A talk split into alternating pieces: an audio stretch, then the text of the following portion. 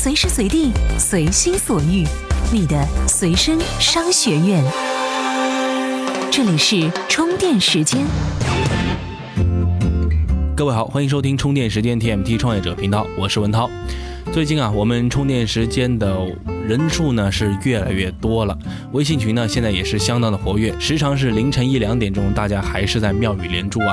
文涛呢是在高兴的同时，也是产生了些许的担忧。为什么担忧呢？担忧是以后用户越来越多，我们应该怎样去保持或者是提高这种活跃度呢？于是啊，我们在翻阅了许多前辈们写的文章之后呢，是发现有一篇叫做《如何搭建用户激励体系》的这篇文章，是让文涛和我们的小伙伴们是非常的受用。那么今天首先要给大家分享的第一条内容呢，就由文涛来给您说说这篇文章它到底讲了什么。属于创业者的行动力量和商业参考，充电时间 TMT 创业者频道。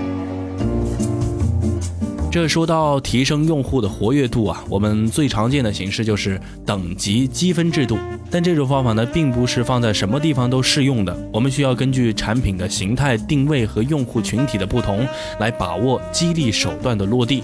然后这个里面啊，是讲了一共有四步，我们暂且是称为用户激励的四部曲吧。那么这个激励体系的搭建啊，是首先有两个目的的。第一个呢是表面上的目标，就是要激励的用户行为；而第二个呢就是根本目标，就是维护产品的健康形态，是防止用户出现集体撤离的现象。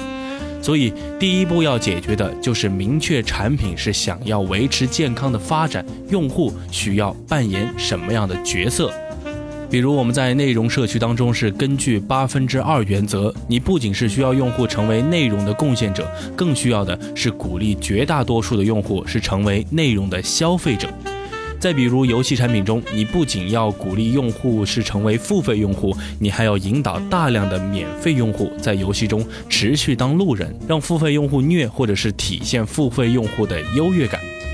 然后这几点呢，也是我们最开始在产品定位的分类画像中是需要明确，我们在一个健康产品的生态中是需要几类用户去构成它的，而这些用户他们分别是扮演怎样的角色，是为产品是带来了什么样的价值。那么明确了不同的用户角色，那么你在构建用户激励体系的时候就可以非常轻松了。描述了用户画像之后呢，这第二步我们就是需要从产品的核心价值出发，分析用户哪些行为是应该被激励或者是被惩罚的。比如说啊，我们在微博上互动行为和关注关系，这些都是微博健康社区环境下的核心价值，是应该被激励的用户行为。而那些造谣、诽谤、攻击他人，都会对微博这个产品啊是形成伤害。如果无法是得到很好的遏制和清理呢，那是会影响到产品的生死存亡的问题。那么这一类的用户的行为就是会需要被惩罚。所以微博上有禁言、封号、信用扣分等手段。只有明确这种有奖有罚的措施，才能确保是整个产品是往好的方向继续发展的。那么这第三步啊，就是我们需要明白什么样的激励方式可以刺激用户产生我们希望的行为。到这一步啊，才会涉及到我们常规的勋章、积分、等级、物质奖励等等。在建设具体的激励方式的时候啊，我们可以参考人性来进行设计，哪些是帮助用户降低使用成本来满足他的惰性的特性的。其实啊，总的来说啊，就是要满足精神、物质和产品功能这三个层面的需求。前两者呢是很好理解的，积分等级是用来满足用户的虚荣心，属于精神层面；有奖活动、积分兑换这些实打实的优惠呢，是属于物质层面的。那么这第三种就是产品功能层面的满足，产品运营人员可能不太会意识到这个层面，或者是说不知不觉他也在用，但是没有归纳到整个用户激励体系中来。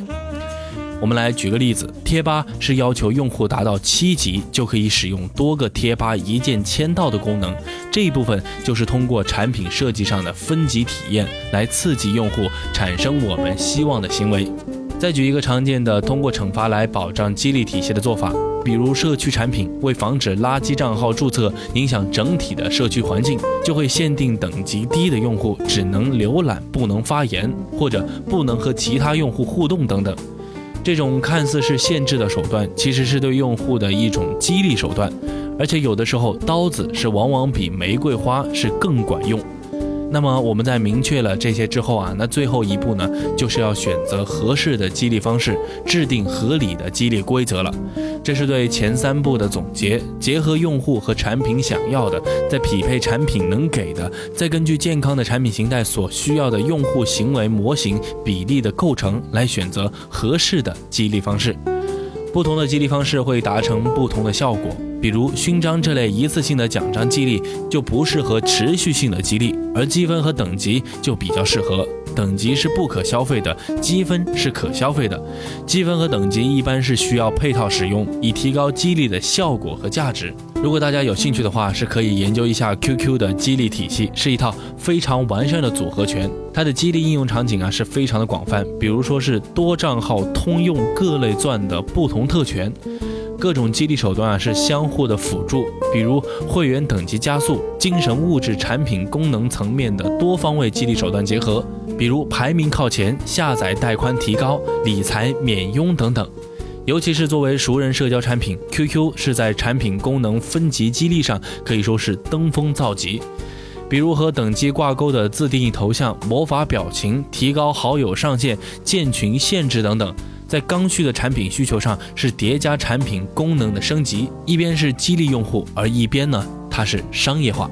而到了这篇文章的最后呢，还是要强调一下那个问题：你的用户应该扮演什么样的角色？这些才是你最需要清楚的。好了，以上的这篇文章呢，要十分感谢原新浪微博高级运营经理金璞提供的这篇文章。往后还有精彩内容，我们也会第一时间和大家分享。这里是充电时间 TMT 创业者频道，休息一下，继续来给大家分享干货。大家好，我是华为企业业务中国区总裁马跃，欢迎大家收听充电时间。这里是充电时间 TMT 创业者频道，欢迎回来，我是文涛。我们在以往的节目当中啊，都是教大家如何使用浑身的解数去取得投资人的青睐。但是对于这个力呢，是相互的嘛。我们所有的事情都是讲究双向选择。投资人在选择我们创业者的同时啊，我们也是要对他们进行选择。那接下来呢，我们就来听听投资人曹大荣来给我们讲的，创业者是如何选择合适的 VC，也就是风险投资。相比制作商业计划书时的逻辑缜密啊，在怎么选择 VC 这件事上，我们很多的创业者更多是基于经验或者是直觉的判断，尤其对于初次创业、首次融资的创业者来说更是如此。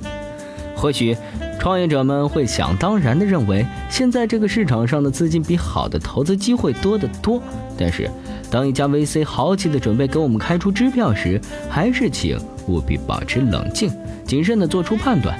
在如何选择 VC 这件事上，谁都无法给出一个绝对正确的原则，但我们可以从一些角度入手，去找到最适合创业者的 VC。主要有以下三点。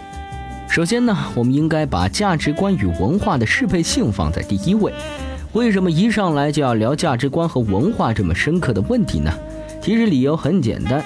选择一家 VC 就像娶老婆结婚，肯定是找最合适的。而且这种合适啊，首先就来自于价值体系和企业文化的认同。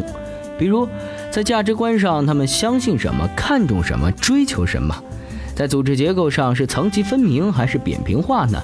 决策流程是怎样的？内部每个人都充满热情，并且有独立思考的能力吗？等等等等，这些问题的答案都关系到 VC 会以什么样的方式来帮助企业成长。在一家 VC 机构内部，不同的人从业经验都不相同，在组织内的影响力也有差别。从初级助理到高级合伙人，我们能否得到很好的整体支持？与我们一起并肩作战的投资人是否与我们志趣相投？这些不同的区别会让我们在行事过程中的感受和最终的结果完全不同。所以啊，我们在开始了解一家 VC 时，就要考虑这些问题。这对创业企业未来的发展。将是决定性的。这第二点啊，就是创业者与 VC 的关系。当公司引入一个投资者时，就意味着开启了一段长久互助的关系。我们不妨这样问一问自己：除了投资和被投资的关系，这段关系还剩下什么呢？当投资进展不顺利时，需要更多的资金或者时间时，关系会不会随之改变呢？VC 对创业者是以服务的心态在做事，还是只把创业者当做赚钱的工具呢？当一家 VC 投资你时，有的可能只是简单的将创业企业视作投资组合里的一个项目，乃至就是一场赌注。